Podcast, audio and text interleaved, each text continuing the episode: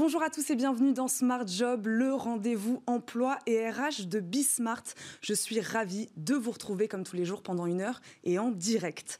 Dans le cercle RH, aujourd'hui, nous reviendrons sur les mesures d'aide aux entreprises annoncées par le Premier ministre Jean Castex et le ministre de l'économie Bruno Le Maire hier, comme l'exonération totale des cotisations sociales patronales pour les entreprises fermées administrativement.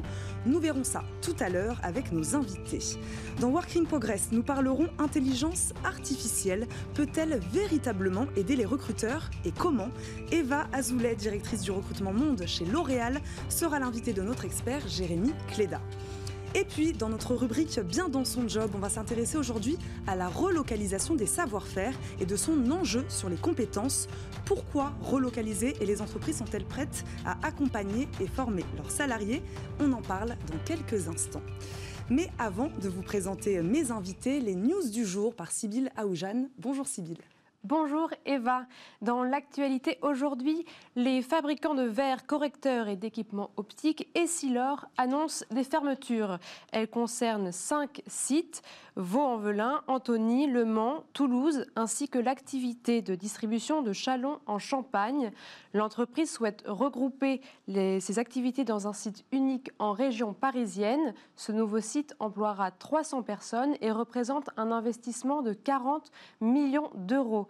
Et leur assure qu'il proposera à chaque salarié concerné un poste au sein de l'organisation, en priorité dans le nouveau laboratoire, mais la CGT estime dans l'usine nouvelle que seulement 5% des salariés seront prêts à les suivre. Une baisse historique des recrutements de cadres attendue en 2020, c'est un sondage APEC qui le dit. L'année 2020 devrait se solder par 170 000 recrutements de cadres, une baisse de 40% par rapport à 2019. Ce sont surtout les TPE et PME qui arrêtent d'embaucher. Qu'est-ce qu'une personne vulnérable à la Covid-19 la, question se pose depuis que le chômage partiel est attribué ou non à certaines personnes selon leur vulnérabilité. Les personnes souffrant d'obésité et les femmes enceintes pourront à nouveau bénéficier du chômage partiel selon la décision du Conseil d'État. Il suspend le dernier décret en date du 29 août 2020. Ce décret avait réduit les critères de vulnérabilité à seulement 4 situations au lieu de 11 mais les nouveaux critères ne sont pas suffisamment cohérents, indique le Conseil d'État. Voilà pour l'actualité aujourd'hui. Je vous laisse avec Eva et ses invités. Merci beaucoup, Sybille. Tout de suite, c'est bien dans son job.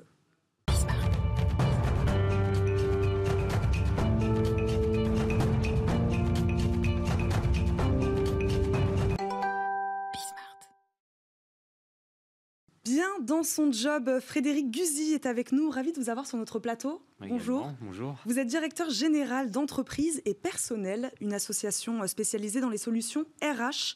On va parler avec vous euh, relocalisation des productions et l'enjeu des compétences derrière cette euh, relocalisation. D'abord, on a beaucoup parlé hein, relocalisation euh, ces dernières semaines avec la crise de la Covid-19. Est-ce que les entreprises prennent aujourd'hui vraiment la voie de la relocalisation?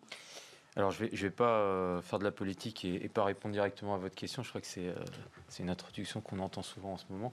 Mais euh, je, je, pense que, c'est un vrai phénomène? Je pense que d'abord, il faut, il faut poser deux, trois, trois, petites choses. Hein. C'est la question de, de l'intérêt et de l'objectif des, des, relocalisations. On, est, on, on, a, on, a tendance aujourd'hui à dire que les relocalisations vont permettre de créer de l'emploi. Voilà, le, discours dominant, c'est celui-là. Hein. C'est voilà, on, a, on a délocalisé, on a on a détruit de l'emploi en délocalisant, en, délocalisant dans des pays où, euh, où euh, l'emploi euh, la main d'œuvre est la main chère, etc. En fait, si, on, si on, regarde bien, les causes de la délocalisation sont, sont, plus complexes et pas mal d'économistes d'ailleurs de, de, toute tendance. Hein. Il y a pas, y a pas, toutes les lignes sont, sont assez d'accord pour dire que le principal la principale cause de, des, délocalisations, euh, pardon, euh, ce sont, en fait, il n'y a pas vraiment eu un phénomène énorme de délocalisation qui a, qui a impacté, qui a impacté, impacté, le marché du travail. Ce qui a impacté principalement le marché du travail, c'est les effets de la productivité. Ça, c'est vraiment, c'est l'effet majeur. Alors après, on constate qu'il y a des écarts de production nationale entre les pays. C'est plutôt ça le sujet. Hein. Plus que délocalisation, c'est plutôt écart de production nationale entre les différents pays. Et on dit, ouais, l'Allemagne, l'Allemagne a euh, fait beaucoup plus d'emplois industriels que, que, nous, que, nous, on en fait. Mais ce qu'il faut voir, c'est qu'effectivement, et je fais le lien avec ce que je viens de dire, un ce il y a un instant, c'est que euh, le niveau de productivité de la France est bien supérieur à celui des autres pays européens. Donc l'Allemagne a un niveau de productivité qui est largement inférieur. D'ailleurs, on, le dit souvent quand on dit qu'il faut créer de la croissance. Quand on crée de la croissance en France, pour créer de l'emploi avec la croissance française, il faut créer beaucoup plus de croissance pour créer de l'emploi en France qu'en Allemagne. Pour vous, c'est l'indicateur qui est intéressant, c'est celui-là. C'est vraiment l'indicateur qui est intéressant, c'est celui, celui des gains de productivité. Après, après soyons, soyons justes, euh, il y a un certain nombre de secteurs qui effectivement ont délocalisé. Euh, c'est l'industrie textile beaucoup, euh, et l'industrie pharmaceutique effectivement également, avec des logiques qui sont très différentes. L'industrie textile a délocalisé effectivement parce qu'on euh, a une main-d'œuvre moins chère dans des pays euh, principalement d'Asie, du Sud-Est, qui permet aussi de proposer des produits moins chers à la consommation française. Hein. Donc il y a aussi la question de l'acceptation de, de prix plus cher si jamais on relocalisait. Et puis l'industrie du médicament, alors là c'est un petit peu différent, c'est lié également au modèle économique où l'industrie du médicament a préféré localiser euh, les, les, productions à plus forte valeur ajoutée, euh, les, euh, les brevets et les productions de, de, de médicaments avec des brevets qui sont des brevets innovants, qui sont des brevets nouveaux et plutôt délocaliser les, les, les, les, produits à forte compétition, qui justement, sont sur des marchés à forte compétition. On en a beaucoup parlé justement de l'industrie pharmaceutique et des relocalisations ces, ces, dernières semaines. Tout à fait. C'est des secteurs qui sont, qui sont concernés. Pour parler donc très clairement de relocalisation, quels secteurs sont concernés Est-ce que les entreprises sont prêtes? Alors en fait, moi je pense que s'il y avait relocalisation, euh, il n'y aurait pas forcément création d'emplois. En fait, euh, euh, les secteurs qui sont concernés, ça peut être tous les secteurs. La question qui se pose, c'est pourquoi on fait des relocalisations. Et en fait, il y a trois possibilités pour faire des relocalisations. La première possibilité, c'est l'indépendance, la souveraineté économique et industrielle. Donc ça, c'est un enjeu. Hein. on se dit on veut, on veut être moins dépendant dans notre création de chaîne de valeur d'autres de pays, de pays, de pays lointains. Alors on l'a vu en particulier pour c'est la question qui s'est posée pour les masques et les médicaments. Des masques et des, des, masques euh, beaucoup et des médicaments aussi, évidemment. Pour le doliprane, on a, on a constaté qu'on a du mal à s'approvisionner en, doliprane, mais c'est effectivement une molécule qui est euh, très concurrentielle. Donc. Euh, ça, c'est le premier point. Donc c'est vraiment la question de la souveraineté. Et le, deuxième enjeu, c'est celui de, l'empreinte de écologique, hein, puisque effectivement, quand on produit à l'autre bout du monde, il faut faire venir les produits sur le territoire français, et là, ça, euh, ça, coûte effectivement, ça coûte le transport, mais c'est surtout ça, ça produit beaucoup de, pollution, on va dire. Et le troisième, effet, c'est l'emploi. Euh, la question, c'est pourquoi on veut relocaliser? Et à mon sens, compte tenu de ce que j'ai dit sur le niveau de productivité, de la France. Si on relocalise en France, on va relocaliser pour faire produire par des robots, si je veux faire une formule un peu, un peu simple, et pas pour faire produire par des salariés. Donc relocaliser, oui, les entreprises sont prêtes. La question qui va se poser, c'est est-ce que ça a un intérêt euh, Quel est l'intérêt que, d'un point de vue économique, on recherche en France? Est-ce que c'est souveraineté économique? Est-ce que c'est euh, une question écologique ou c'est une question d'emploi? Si c'est une question d'emploi, on risque d'être un petit peu déçu. Fait, c'est ça le, ce que je voulais euh, développer depuis tout à l'heure en parlant de productivité. Parce, parce qu'on parle de, donc on parlait d'industrie textile, en effet, on a du mal à imaginer qu'on va relocaliser euh, une main d'œuvre peu qualifiée aujourd'hui en France pour les payer pour travailler dans ce, dans ce, dans ce secteur-là. On est donc plus sur de la robotisation et donc des gens qui accompagnent cette robotisation, un personnel qualifié dans la tech, dans l'informatique. C'est ça. Donc si, on relocalise, ce qui va se passer, c'est que la production euh, va être éventuellement relocalisée en, France, euh, mais ne euh, va pas forcément créer d'emplois disons, de production. Donc on n'est pas sur de l'emploi, on est sur de la compétence. alors, le, sujet de la compétence concerne, alors tout le monde est compétent, tout le monde a son niveau de compétence, mais, mais le sujet de, euh, de, la compétence, tel que je pense que vous, l'envisagez, c'est la, la, question euh, de la recherche et du développement, et c'est la question des compétences, euh, je dirais, de, à forte valeur ajoutée. Alors, j'aime pas trop ce terme quand même, parce que ça voudrait dire que les euh, ceux qui ont moins de compétences n'ont pas de valeur ajoutée, c'est évident, mais c'est une expression hein, qui signifie simplement que ce sont des compétences qui, qui permettent de produire euh, de l'innovation, qui permettent de produire de, la recherche et du développement, et donc qui permettent euh, de, de développer des innovations et, d'être un, leader dans certains domaines, dans certains domaines de, de l'industrie mondiale. Honnêtement, on n'a pas besoin de relocaliser pour ça. Voilà. la, recherche et développement, encore une fois, je le redis, hein, la question c'est pourquoi on veut relocaliser? Euh, je pense qu'on n'a pas besoin de relocaliser pour développer euh, les compétences nécessaires en recherche et développement, les hautes compétences, euh, les, compétences très très qualifiées. on peut engager déjà des plans et on a un vrai sujet aujourd'hui en France de nécessité de développer. Et donc nous, on est une association euh, dans les RH. Voilà, il nous reste une petite minute. Expliquez-nous ah, exactement ce que vous faites avec votre association, comment vous accompagnez les entreprises? Ah, comment on, on, est une association d'entreprises, donc les entreprises, elles, elles adhèrent à entreprises et personnel. Et en fait, on, travaille avec les entreprises pour réfléchir aux différents phénomènes qui impactent euh, leur politique RH et leur politique sociale. Donc aujourd'hui, nous, ce qu'on voit, c'est que l'enjeu des entreprises, c'est bien de développer, euh, de capter d'attirer, de fidéliser des, compétences à forte valeur ajoutée qui n'ont pas euh, pour, euh, euh, qui vont avoir pour objectif de créer de la valeur pour l'ensemble de l'économie, de créer de la croissance pour l'ensemble de l'économie, et après éventuellement de, de, permettre de, de, créer de l'emploi dans, dans les différents niveaux de la, de, la société. Il faut faire les bons arbitrages. Il faut savoir sur quel type de métier c'est intéressant d'aller on, et sur lesquels on, le sait et on, le sait. Je vais, je vais faire un point sur euh, très rapide, même ultra rapide sur un problème en France, c'est le problème de même de la formation initiale et euh, de la formation initiale et après de l'entretien des compétences. Donc le sujet vraiment qu'on a aujourd'hui en France, euh, c'est la question de euh, du niveau de compétence, de l'adaptation. J'ai entendu que vous, euh, alliez recevoir euh, quelqu'un de chez L'Oréal qui travaille sur l'intelligence artificielle. Nous, on travaille énormément sur l'intelligence artificielle. et effectivement, la question de l'évolution des métiers à l'heure de, d'une part, la digitalisation, qui, est déjà un phénomène qui est bien engagé, et aujourd'hui du, mouvement qui s'est accéléré, que celui de, l'intelligence artificielle, ça, c'est un, ça, c'est un enjeu majeur. Alors, ça ne va pas être forcément très créateur d'emplois mais euh, ça va être très créateur de croissance à court terme. Merci beaucoup Frédéric Guzy d'être venu sur notre plateau. Je le rappelle, vous êtes directeur général de l'association Entreprises et Personnel. Tout de suite, c'est Work in Progress avec Jérémy Cléda. Retrouvez Work in Progress au cœur de Smart Job en partenariat avec Welcome to the Jungle.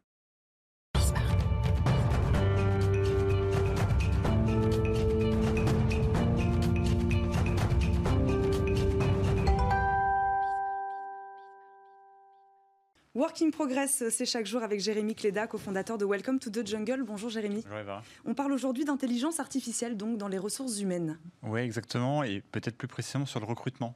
Euh, on sait en fait comment ce sujet, au-delà de l'idée que ça remplace euh, encore euh, des personnes, peut concrètement aider les recruteurs à gérer ces process de recrutement? Il peut y avoir énormément de candidats et aussi peut-être à, aider à améliorer le process en lui-même, éliminer certains biais qu'on peut avoir collectivement et qui sont assez naturels. et on va en parler avec Eva Azoulay. Bonjour. Bonjour. vous êtes la, la, directrice monde du recrutement chez L'Oréal. Donc je pense que c'est, en tout cas, le, par exemple, le sujet de volume de candidature, j'ai l'impression que vous le connaissez bien, parce que si j'ai bien compris, vous recevez un million de CV par an. Près d'un million de candidatures, tout à fait. Euh, et ce chiffre-là, on peut le mettre en rapport avec le nombre de recruteurs. Je crois que vous avez un peu moins de 200 dans le monde. Absolument. Ce qui est un chiffre qui ferait rêver, je crois, pas mal d'entreprises, évidemment. Mais c'est vrai que quand on voit la différence entre les deux, elle, est énorme. Donc est-ce que l'intelligence artificielle, ce genre de choses, peut vous aider à gérer ces volumes et, et assurer d'ailleurs une qualité de process de recrutement meilleure? Oui, en fait, le, portrait, vous l'avez déjà euh, dressé. Quand, euh, quand on voit les volumes de recrutement chez L'Oréal, on recrute entre 13 000, 15 000 candidats par an, partout dans le monde, dont un tiers de, un tiers de cadres. On a effectivement, comme vous l'avez dit, entre 150 et 170 recruteurs. Finalement, c'est pas tant que ça pour recruter mmh. euh, un tel volume. Et surtout, on a, comme vous l'avez dit, près d'un million. On reçoit près d'un million de candidatures par an. On a 5 millions de visiteurs sur le site carrière. Donc, on est quand même sur des, volumes qui sont assez, euh, sont énormes, qui sont assez énormes. Donc, on cherchait effectivement assez tôt hein, cette, cette aventure d'intelligence artificielle. On l'a pas commencé euh, hier. On l'a commencé dès, dès 2015. On a commencé à faire des tests dans certaines de nos filiales mais on l'a lancé surtout pour adresser ce sujet du, volume. D'accord, donc le, sujet principal, c'était quoi? C'était le gain de temps Alors, c'était le gain de temps, mais pas, pas uniquement. C'est-à-dire, en fait, dès le début, on s'est posé plusieurs objectifs en disant oui, il faut que les solutions qu'on va aller chercher nous aident à gagner en efficacité, mais il faut aussi que ça nous aide sur la qualité, à avoir peut-être des candidatures de qualité. Il faut que ça nous aide sur la diversité, puis je crois qu'on va y revenir, c'est un sujet clé euh, sur l'intelligence artificielle. Et il faut que ça nous aide aussi sur l'expérience candidat. L'idée, c'était pas uniquement d'apporter de la valeur aux recruteurs, mais vraiment euh, que ça nous aide sur l'expérience candidat. Et la... Oui, je vous en prie. Non, et la façon dont on l'a fait, je voulais juste préciser, la façon dont on l'a fait, c'était tout de suite de se dire, on veut que ça, que ça permette à nos recruteurs d'être, comme on, comme on l'entend beaucoup euh, en ce moment, des recruteurs augmentés. Donc on est parti dans cette dimension d'intelligence artificielle de dire AI est plutôt sous l'angle de augmented intelligence et pas uniquement sous l'angle de artificial intelligence. C'est-à-dire que l'humain reste au centre, la décision de recrutement, elle reste euh, tout à fait humaine en fait. Peut-être hein, concrètement aussi pour que les gens comprennent aussi ce que ça veut dire, ce, sujet d'intelligence artificielle dans le recrutement. Par exemple, vous utilisez un, chatbot dans votre process, vous utilisez aussi un, outil de compatibilité culturelle. Oui. Euh, comment ça marche alors euh, Alors, le chatbot, c'est un, un robot conversationnel, comme on dit. Donc, ça, c'est une solution qui est assez connue, on va dire, du grand public. Donc, c'est un, un chatbot qui va interagir avec le candidat euh, une fois que vous avez, euh, une fois que le candidat a envoyé sa candidature. Donc vous appuyez sur le bouton euh, Send Application ou Apply, et là vous allez être mis en, contact avec avec ce robot qui tout de suite annonce la couleur. Hein. C'est-à-dire qu'on le candidat sait tout de suite qu'il est en train d'interagir avec un robot et pas avec une personne humaine. Et là il va y avoir une conversation où ce, ce, ce, chatbot va poser des questions en lien avec les prérequis du job. Est-ce que vous êtes disponible à ces dates-là pour ce stage? Est-ce que vous avez vu que le job était situé dans telle ville? Ce job, il est rémunéré tant, est-ce que vous êtes OK avec ça? Est-ce que vous avez une autorisation de travail, etc. C'est vraiment pour valider les prérequis qui fait que sinon, en fait, on aurait perdu du temps potentiellement après. Absolument, parce que euh, parce qu'effectivement, quand un, recruteur appelle un candidat, qui va checker ça, donc c'est le fameux screening, pré-screening téléphonique. Mmh. Bah, même si vous vous rendez compte au bout de quelques secondes que le candidat ne sera pas éligible pour votre job, vous n'allez pas lui raccrocher au nez. Mmh. Donc vous allez parler, euh, vous allez, interagir. Donc ça a fait gagner quand même un temps certain euh, aux recruteurs. Euh, donc ça, c'est quand même le gros avantage. Juste pour terminer sur le chatbot, L'avantage, c'est que, comme on s'adresse quand même à des populations assez jeunes qui ont l'habitude hein, de, ces, de ces outils, ils, sont, ils, nous font quand même des, des, retours très positifs. Ils sont contents d'avoir d'interagir avec l'entreprise dès le début. Hmm. Ça évite de tomber dans ce syndrome du, euh, trou noir euh, post-application. C'est plus conversationnel. C'est plus conversationnel. C'est plus conversationnel et le chatbot répond aussi à des questions sur la culture d'entreprise, sur le process de recrutement, etc. Jérémy Cléda parlait aussi hmm. de compatibilité culturelle. Qu'est-ce que ça veut dire Ça nous a intrigués. voilà. comment, on est comment, on est compatible avec, euh, avec L'Oréal L'Oréal. Alors, c'est une solution qui, qui est en fait un test qu'on propose aux candidats.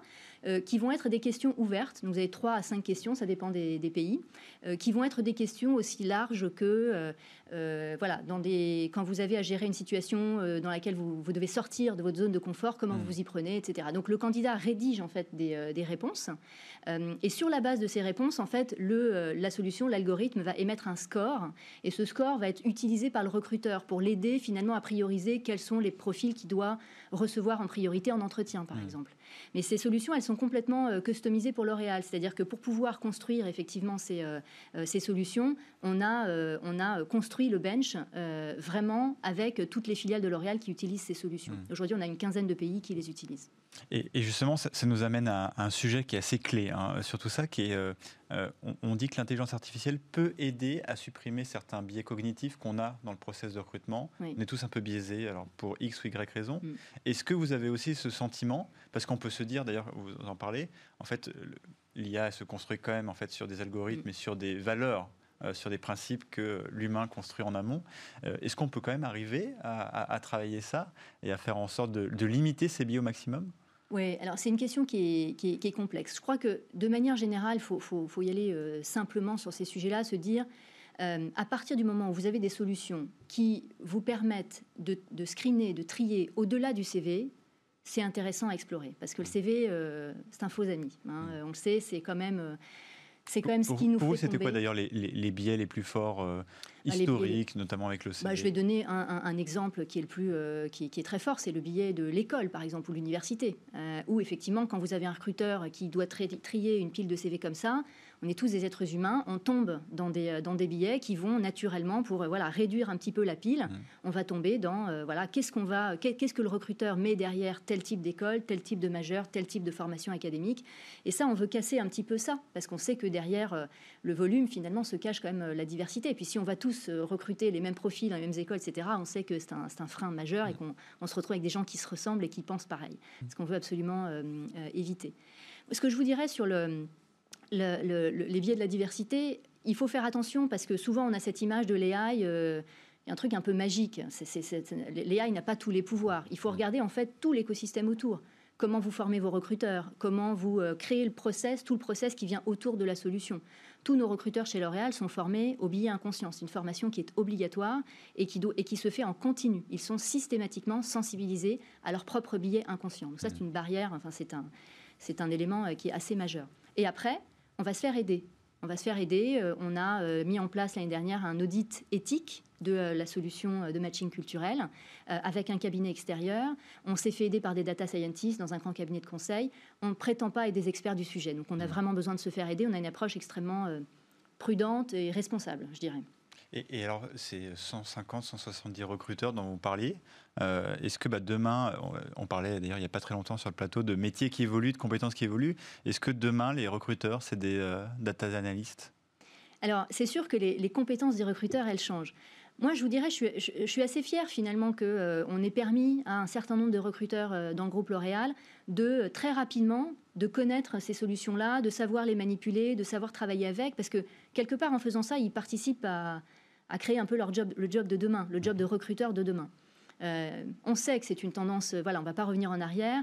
Donc je suis contente qu'on se soit lancé là-dedans, même si encore une fois, on le fait de manière toujours très prudente, très euh, progressive, mais on l'a fait quand même. Et je pense qu'on a très bien fait de le faire parce que sinon vous prenez du retard en fait.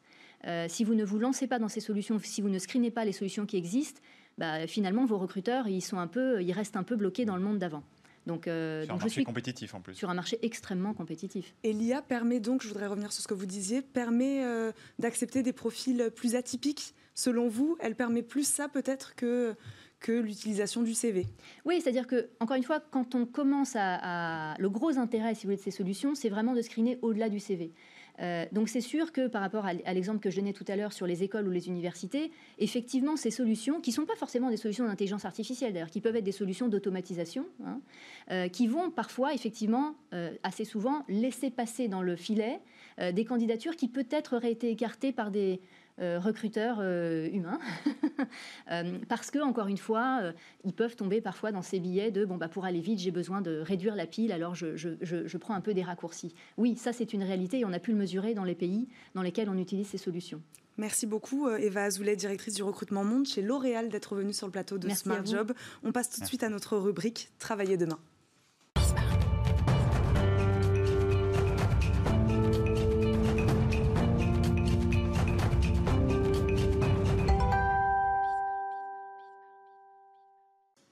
Retour sur le plateau de Smart Job, toujours avec Jérémy Cléda, cofondateur de Welcome to the Jungle, et on parle toujours d'intelligence artificielle avec votre invité. Oui, exactement. on en a parlé dans un cadre un peu large, et, chez L'Oréal, euh, et je pense qu'une question que beaucoup de gens se posent, mais ces outils euh, d'IA, euh, concrètement, quels sont? On va voir un exemple très concret et parlant, j'espère, avec Mouhidine Sev. Bonjour Mouhidine. Bonjour Jérémy. vous êtes le, fondateur de Reminder. Et donc justement, c'est une solution d'intelligence artificielle qui permet d'analyser le parcours professionnel des candidats et bah, du coup, bien sûr, d'aider les recruteurs à, on l'espère, faire, faire les bons choix. Comment ça marche concrètement? Voilà, pour quelqu'un qui euh, pour qui tous ces mots euh, sont, euh, sont un peu étranges. Tout à fait. donc, Reminder qui est devenu par ailleurs Flow, car le nom, en fait, il a, il a, il a changé tout récemment. donc, Reminder, en fait, répond, ou Flow répond à un besoin qui est, qui est très spécial, au fait, très large, au fait, chez aujourd'hui les entreprises qui travaillent sur les données RH. Aujourd'hui, on sait que les données RH sont, pour la plupart du temps, non structurées, sont extrêmement en fait abondantes. Et aussi un gros problème, c'est qu'elles sont distribuées sur énormément de systèmes en fait et d'outils en fait différents. Aujourd'hui, un, recruteur en fait va être amené à utiliser plusieurs job boards différents, publier notamment son annonce sur Welcome to the Jungle, passage obligatoire. Euh, il va gérer en fait les compétences de ses collaborateurs en fait sur des outils par exemple comme SAP, gérer la formation sur Cornerstone, utiliser par exemple Talentsoft comme recruteur, comme outil de recrutement. Mm. Donc il va utiliser énormément d'outils. Et donc HRFlow, ce que fait exactement, c'est vraiment se, connecter à, toute cette panoplie au fait d'outils euh, différents. Donc consolider au fait de la donnée avec de l'intelligence artificielle euh, pour pouvoir en fait la, normaliser, l'enrichir, la qualifier et permettre en fait aux entreprises de construire fait des scénarios finalement pour euh, ces données-là, pour soit assurer en fait le, suivi des candidatures, matcher fait des talents en interne pour des besoins de mobilité ou tout simplement construire des statistiques pour des besoins de GPEC. C'est vrai parce que, par exemple, on avait le cas de L'Oréal hein, juste avant. Euh, quand on y repense, à un million de candidatures par an. Euh, on n'a pas aussi parlé de la partie, en fait, ce qui se passe après. Donc là, on voit bien que votre solution, elle peut aider sur le recrutement, mais elle peut aussi aider pour comprendre les, parcours des gens, c'est ça? Comprendre si euh, une personne, par exemple, en interne, pourrait postuler à une offre aussi en interne? Tout à fait. Donc nous, le positionnement qu'on a, c'est un positionnement qui était à la base assez technique. En fait, on est une API, donc on fournit pas de, plateforme en fait avec euh, une interface. On va vraiment s'appuyer sur les outils existants en fait chez les entreprises. Et vous connectez tout. Exactement. On va se connecter. Euh, on va essayer de changer en fait euh, les, usages. donc l'intelligence artificielle est, déjà en général en fait besoin d'un certain accompagnement. Donc on, s'intègre avec les outils existants. On est complètement transparent en fait dans, l'ensemble des process et on est là pour les accélérer, pour les optimiser. Alors on imagine, euh, enfin, pour connaître un peu ce, monde-là, la plupart des outils sont, sont, relativement monolithiques et chacun euh, euh, fait une partie du job. C'est d'ailleurs un peu le sujet de la fragmentation du marché RH. Comment on fait alors pour construire une solution qui va aller tirer le meilleur de chacun? On imagine que c'est pas évident bah, En fait, tout à fait. Aujourd'hui, il y a une vraie, euh, disons qu'il y a un, vrai au fait, euh, trade-off au fait, entre le, fait de dire bah, j'utilise un outil, un tout en un qui, fait, qui est finalement un tout ou rien, ou je décide au fait, de conserver de l'agilité euh, dans mon organisation. Et finalement, je, prends le meilleur de chaque sujet. Je prends le meilleur de, de, chaque, sujet. Et, moi, j'ai une vision, par exemple, en, enterprise software qui est plutôt au fait, en API ou une organisation. Pour des grands comptes. Hein. Pour les grands comptes, exactement, qui va permettre au fait, de choisir le meilleur outil et ensuite au fait les connecter avec euh, avec des outils euh, qui vont permettre de gérer au fait la donnée entre euh, ces outils et pouvoir les consolider. Et on le voit très très bien aujourd'hui dans le monde du marketing.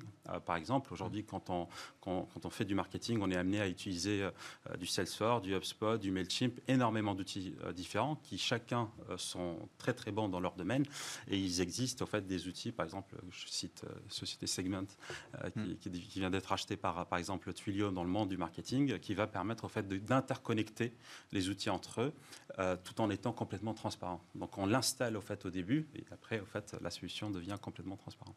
Merci Maudine Sève, fondateur et CEO donc de anciennement Reminder et maintenant de HRFlow.i. Merci beaucoup d'avoir été avec nous. Merci à vous euh, Jérémy Cléda. On se retrouve très bientôt pour de nouvelles rubriques Welcome to the Jungle. Dans Smart Job, on marque une courte pause et on se retrouve tout de suite pour le cercle RH.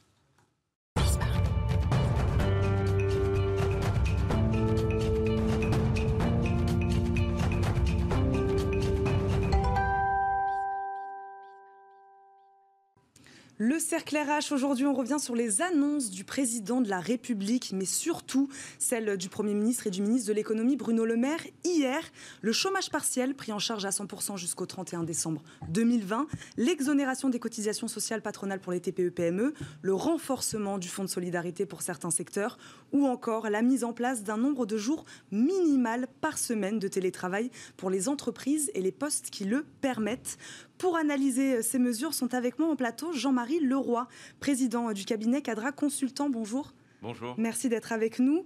Euh, Jonas Haddad, avocat et vice-président de la Fondation Concorde, bonjour. Bonjour. Et Stuart Shaw, consultant en stratégie d'opinion chez Via Voice, bonjour. Bonjour. Merci à tous les trois d'être sur notre plateau. Des annonces de soutien aux entreprises en réponse donc à la mise en place du couvre-feu en Ile-de-France et dans d'autres métropoles françaises. ma première question, on parlait de relance il y a quelques semaines. Là, est-ce qu'on n'est pas plus dans le sauvetage? Euh, on est dans le sauvetage parce qu'il y, a une certaine panique générale, euh, clairement. Euh, maintenant, maintenant il, faut en, faire une opportunité. La crise est une source d'opportunité, très clairement. Et nous, Quadra, cabinet de chasse de tête, donc conseil du dirigeant, dans ces moments-là aussi, on on est en train de constater avec les dirigeants les plus, les plus vaillants, les plus euh, affûtés, euh, qu'il faut être très courageux managérialement et qu'au contraire, il faut, essayer, il euh, faut se transformer peut-être plus vite que prévu. C'est ça qu'on peut retenir. En tout Vous arrivez à être optimiste et, En tout cas, on n'a pas le choix. C'est-à-dire que soit on subit, soit on prend le manche. et, clairement, si on dit qu'on prend le manche, c'est qu'on prend des décisions. Alors prendre une décision, c'est prendre un risque, euh, mais, euh, mais ne pas prendre de décision, c'est subir. Stuart Shaw, on est dans un, clairement dans un plan de sauvetage plus que dans un plan de relance alors effectivement, pour donner peut-être un contexte d'opinion, on a réalisé, on réalise un baromètre économique avec euh, avec HEC tous les deux mois. On a réalisé une première vague en juillet euh, dernier. On était effectivement sur une des inquiétudes, mais qui commençaient à marquer le pas. C'est-à-dire qu'on voyait effectivement une fin de crise, en tout cas le bout du tunnel d'une crise très profonde. Des cas, des entreprises plutôt optimistes sur leur avenir. Exactement, exactement, comme disait très justement monsieur, une forme de presque d'enthousiasme, de, de, créativité à revenir vraiment dans une activité pleine. Et puis on a réalisé une deuxième vague au mois d'octobre. Et là, c'est la dégringolade, puisqu'on est vraiment, on n'est plus sur un temps, euh, entre guillemets, de, plateau, mais on, on est plus vraiment dans une, aujourd'hui dans un déclassement, dans une crainte, une inquiétude très profonde sur la conjoncture qui va venir. Pour vous donner euh, un ordre d'idée, euh, on, réalise un indice statistique hein, du moral des, cadres dirigeants français. Euh, le calcul aujourd'hui, on a le même score que l'on retrouvait pendant la crise de 2008. Donc c'est pour vous donner vraiment l'ampleur. donc on est vraiment face à un contexte qui est très délicat. il faudra s'habituer à intérioriser cette nouvelle normalité avec des incertitudes qui sont, qui sont évidemment énormes.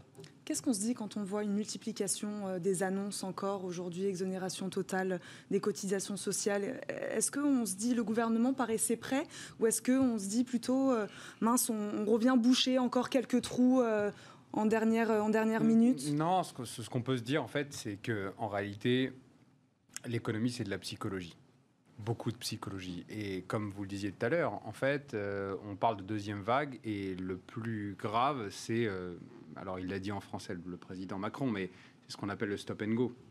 C'est-à-dire qu'en gros, euh, un certain nombre de personnes se disaient ça y est, on est reparti. Là, on restoppe à nouveau et les investissements, les recrutements, euh, les financements, puisque les banques ont tari aussi euh, le flot d'argent qui était disponible, sont en train de se tarir. Alors maintenant, qu'est-ce qu'on peut imaginer? D'abord, je suis parfaitement euh, aligné sur le fait qu'on ne peut pas se payer le luxe du pessimisme. Aujourd'hui, on peut plus dire euh, on va se prendre la vague sans rien faire en réalité. Soit on la surfe, soit on se la prend en pleine face. Mais surtout, euh, il y a aussi autre chose, c'est que la réalité de l'impact est encore minorée. je donne deux chiffres. Le premier chiffre, c'est Pôle Emploi, qui considère qu'il y a un peu moins d'un million d'emplois directs qui risquent d'être supprimés.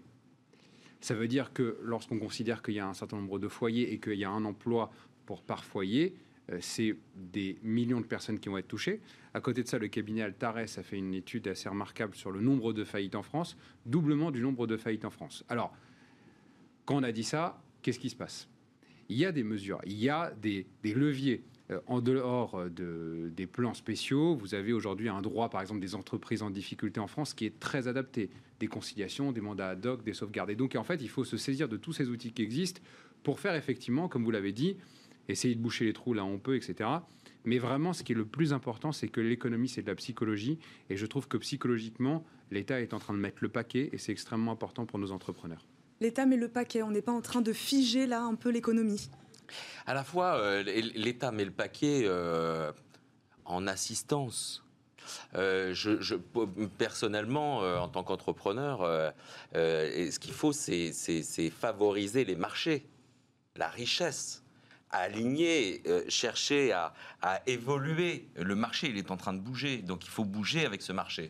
Là, l'assistance, pour moi, qu'on a, Évidemment, c'est agréable et c'est nécessaire, hein, euh, très clairement. Mais ça ne résout pas du tout le problème. On a un vrai sujet. Moi, je vais prendre juste un exemple. Les professionnels de, euh, de l'événementiel. Euh, qu'on connaît très bien puisqu'on les accompagne dans leur recrutement de, cadres et de, qui eux sont en très très grande difficulté. Grande difficulté. On parle de, retour à la normale, pas avant 2024. enfin, c'est catastrophique. Magistrale. Ce sont les professionnels par excellence de la relation ils sont dans l'intermédiation, ils sont dans la relation. Au contraire, on devrait s'appuyer sur l'inventivité. Ils sont très créatifs. On devrait s'appuyer sur eux pour au contraire regarder comment faire bouger les choses. Alors bien sûr qu'on ne peut pas euh, mettre une, une fosse dans un concert, ce serait absurde. En revanche, des salons professionnels qui favorisent le développement économique, des congrès qui favorisent les échanges économiques, ça, il faut au contraire les favoriser, il faut les soutenir. On devrait euh, euh, en faire des marqueurs euh, avant-gardistes. et, aller tester avec eux un certain nombre de choses. Donc moi, je serais beaucoup plus dans cet avis, de, avec l'avis de, de, les mettre devant et de, les faire tenter des choses, de les faire expérimenter.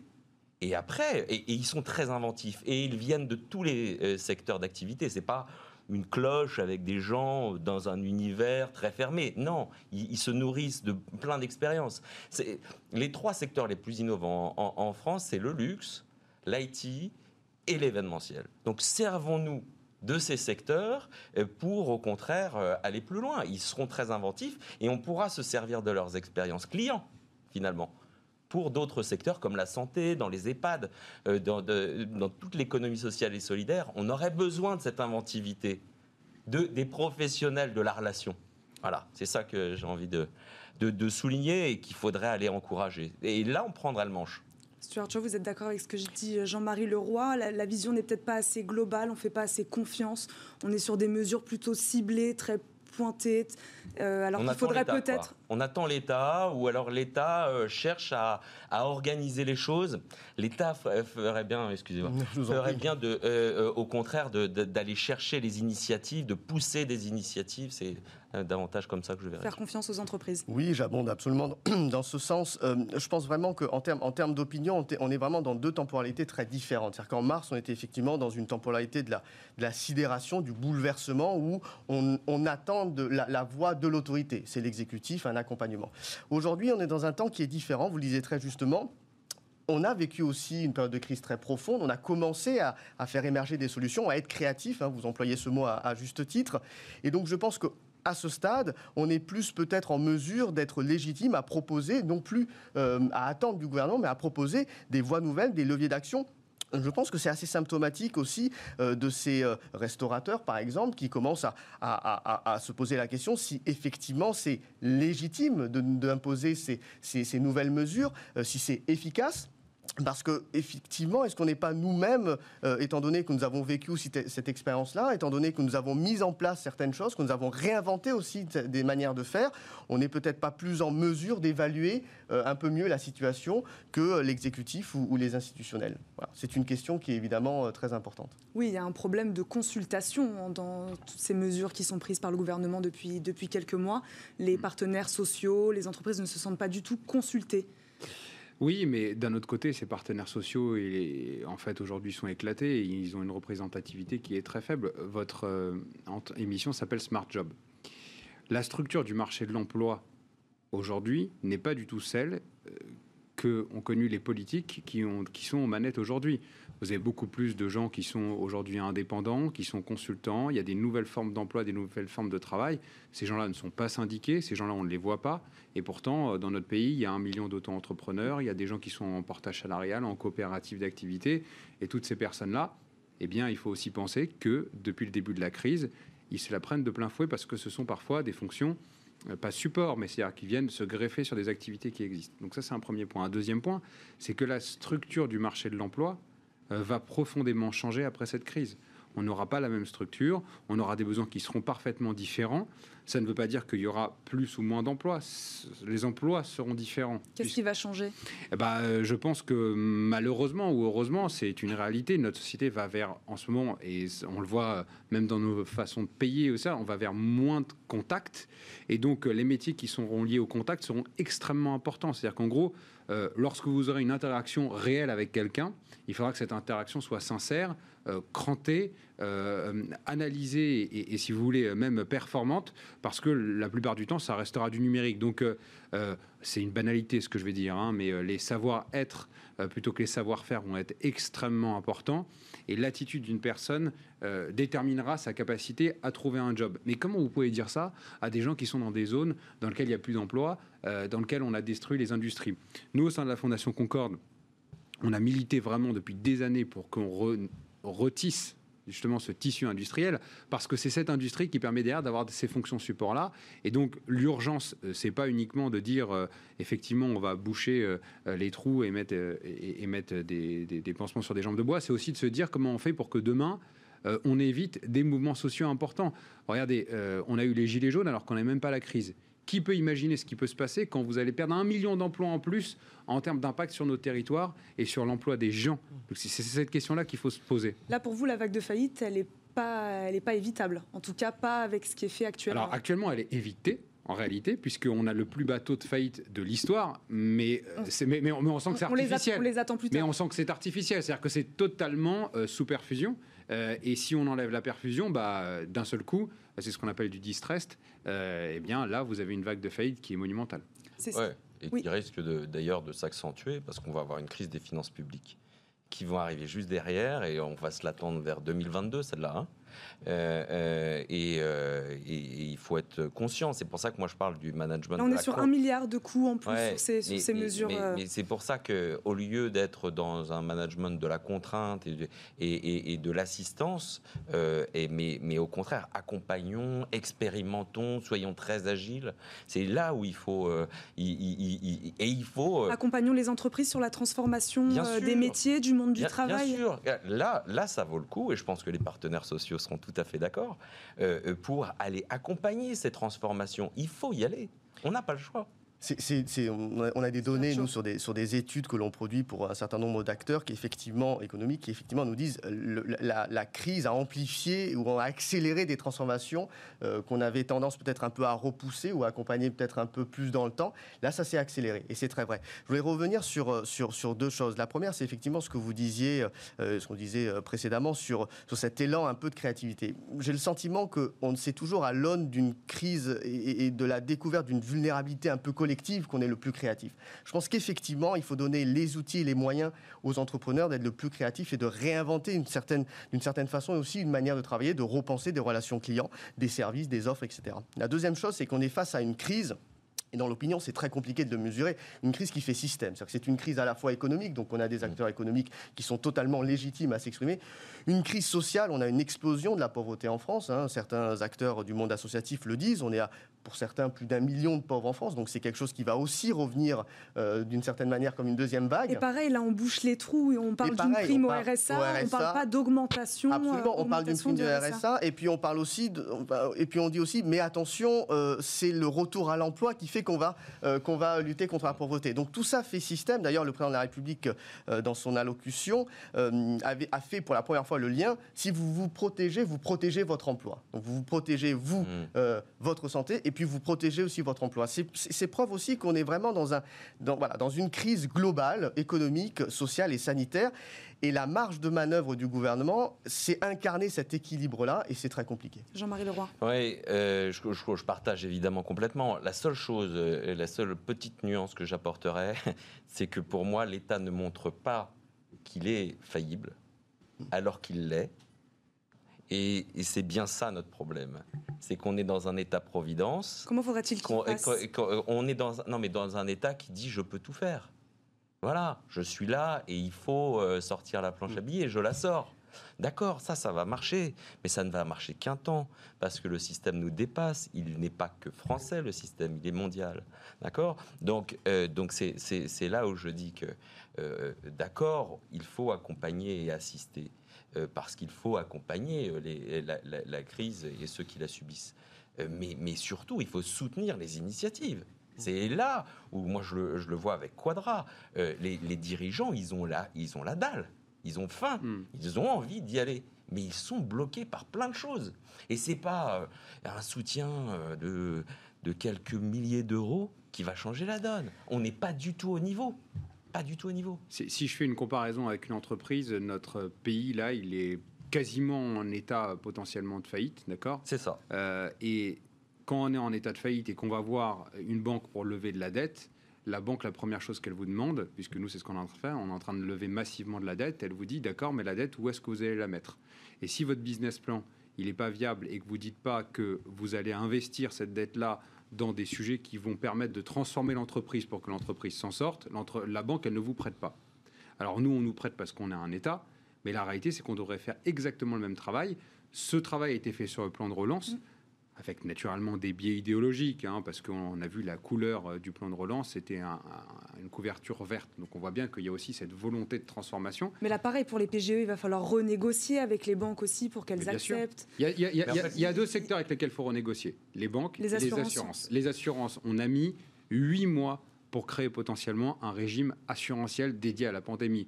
On parlait d'agilité tout à l'heure. Enfin, c'est incroyable. C'est-à-dire que euh, on est dans une incapacité aujourd'hui à, réagir rapidement à ce qui pouvait se faire, alors que pourtant c'est de l'ordre du contractuel, objectivement.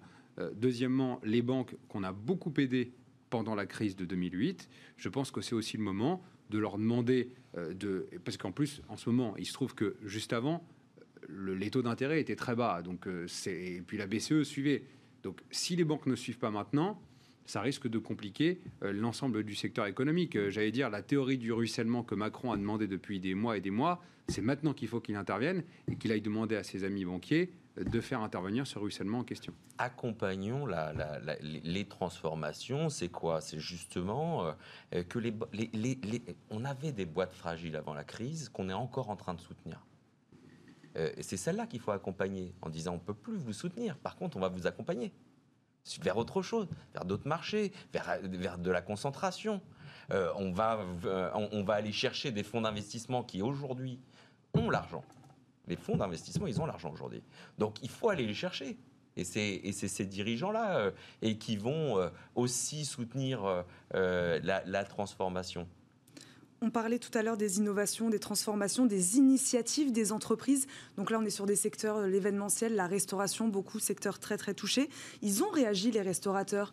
Ils ont fait de la vente à emporter, de la livraison. Ils ont su euh, se modifier, transformer leur, euh, leur manière de faire. Là, pareil, il faudrait plus les soutenir dans ces dans ces changements Mais bien sûr, je pense que vous avez parlé du, vous avez évoqué le terme de consultation. Je pense qu'on consulte à partir du moment où on n'est jamais d'accord. Mais c'est pas ça la consultation. La consultation, c'est aussi accompagner ces initiatives, ces élans de créativité qui, sont extrêmement positives. Pour terminer sur une note un peu de, un peu d'espoir de, et d'enthousiasme, ah, euh, nous on réalise un baromètre via Voice Soprasteria sur la performance des entreprises.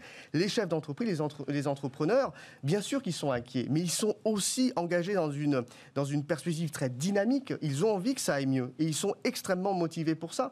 Et la deuxième chose, c'est que si on reste toujours dans cette attente euh, d'une solution qui viendrait d'ailleurs, d'une crise de l'État ou d'une crise qui va se terminer, mais dont on ne sait même pas encore vraiment les contours et les périmètres, puisqu'on n'a ni les conséquences exactes, euh, ni les, solutions sanitaires et, scientifiques.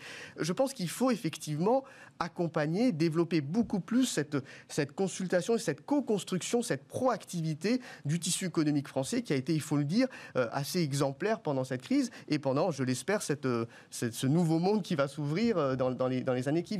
Donc oui, accompagnons-les, oui, discutons beaucoup plus, essayons de consulter davantage et de mettre en perspective ces initiatives qui sont, euh, qui sont, réelles. la course, c'est vraiment, euh, la course, c'est vraiment euh, d'accompagner de nouvelles initiatives pour remplacer ce qui va devoir disparaître. Mais ne, ne, freinons pas ce qui doit disparaître, accompagnons ce qui doit disparaître et accélérons, euh, encourageons ces chefs d'entreprise qui ont envie de se bouger euh, et qui ont besoin de cadres autour d'eux. Et nous, Quadra, c'est ce qu'on fait hein, en permanence. Euh, on, et les, dirigeants d'entreprise, sur leur recrutement, sont de plus en plus exigeants. Mmh. Mmh. Et, ils prennent de plus en plus la décision de se séparer de quelqu'un, parce que c'est une crise est révélatrice. Hein. Donc, euh, donc euh, lors de ces recrutements, on peut euh, aller chercher plus d'exigences. Jonas qu'est-ce qui se passe? On est dans un ancien monde qui dirige, qui ne voit pas les transformations du monde du travail, qui n'a pas de vision globale? non, en fait, il, le voit, mais nos entreprises, et c'est notre système économique qui, le veut, nos entreprises, elles ont des boulets aux pieds quand elles courent dans la compétition mondiale et quand elles courent ici en France pour créer de la valeur. Donc, l'objectif et comment on peut. On parle de monde d'après. Moi, j'avais fait une tribune dans laquelle je disais je, m'en fous du monde d'après. Moi, je veux voir la France. je veux voir la France d'après. Le monde, euh, on s'en occupera un peu plus tard. Mais déjà, comment on fait pour la France? Bah, C'est très simple.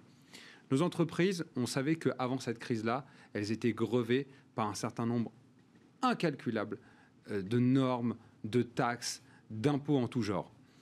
Si, quand on sort de cette crise-là, on ne leur a pas enlevé les boulets aux pieds pour qu'elles puissent revenir dans la compétition, pour qu'elles puissent recommencer à produire de la valeur et donc produire de l'emploi, parce qu'on n'a jamais vu autre chose que des entreprises pour produire de l'emploi. jusqu'à preuve du contraire. C'était un peu le cas avec la baisse des impôts de production dans le plan de relance. On essayait de leur retirer des, il charges. Faut il faut commencer à en retirer ces chaînes-là, ces boulets, pour que lorsqu'on sort de cette crise-là, elles puissent recommencer à travailler. Et puis elles puissent recommencer à embaucher. Parce que la transformation numérique, naturellement, par certains aspects, elle détruit des emplois. Mais si on veut cette destruction créatrice d'emplois, il faut qu'on puisse aider ces entreprises à avoir plus de compétitivité pour qu'elles puissent transformer, par exemple, euh, euh, la robotisation dans un certain nombre d'industries, pour qu'elles puissent s'adapter. Et on voit que dans les pays qui ont fait ces choix-là, je pense notamment à l'Allemagne ou même au Japon, bien au contraire, au lieu de détruire de l'emploi, le fait d'avoir baissé des charges pour favoriser la numérisation et la robotisation a permis de gagner de la compétitivité. Qui dit compétitivité dit marge de manœuvre et dit emploi et recrutement. Et dans ce cas-là, tout le monde est content. Sinon, on continue après la crise le cercle vicieux habituel. Plus d'impôts crée mmh. plus de dettes, mmh. plus de dettes crée plus d'impôts nécessaires et on continue à être dans cette logique qui nous mène dans l'état actuel des choses. Créons de la richesse, quoi. Créons de la richesse et faisons confiance euh, à nos chefs d'entreprise. Euh, à nos chefs d'entreprise. Merci beaucoup à tous les trois d'avoir débattu euh, avec nous aujourd'hui. Merci Jonas Haddad d'avoir été avec nous. Vous restez tous les deux avec moi jusqu'à la fin de l'émission. Et comme tous les vendredis, on termine cette émission avec le livre de Smart Job.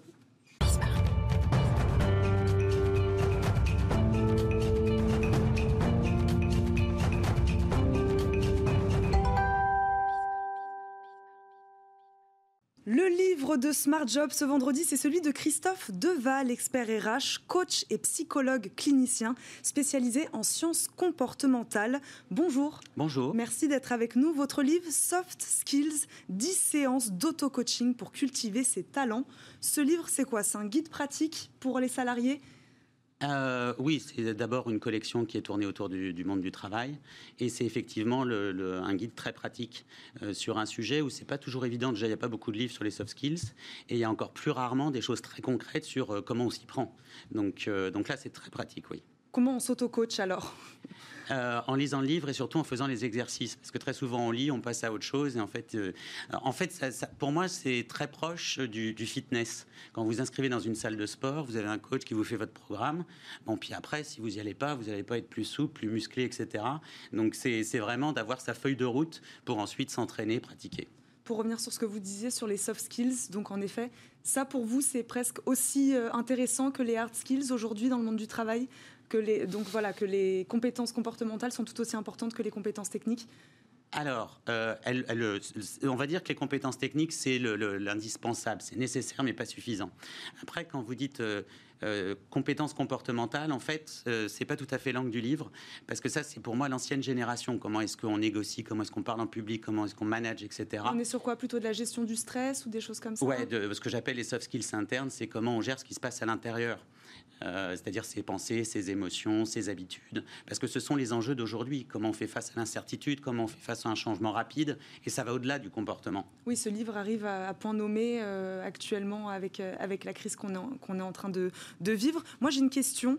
il ne peut pas non plus remplacer totalement le coaching par un professionnel. Est-ce que c'est les deux qui sont intéressants? C'est la jonction des deux Peut-être d'abord commencer par un coaching professionnel et ensuite euh, avoir ce guide pratique avec, euh, avec nous? Bah Moi, quand je coach, je fais les deux, c'est-à-dire donne ça comme support. Euh, pour moi, il y a trois niveaux. Il y a ce qu'on peut faire par soi-même, il y a ce que l'entreprise peut donner comme accompagnement, coaching, formation, etc.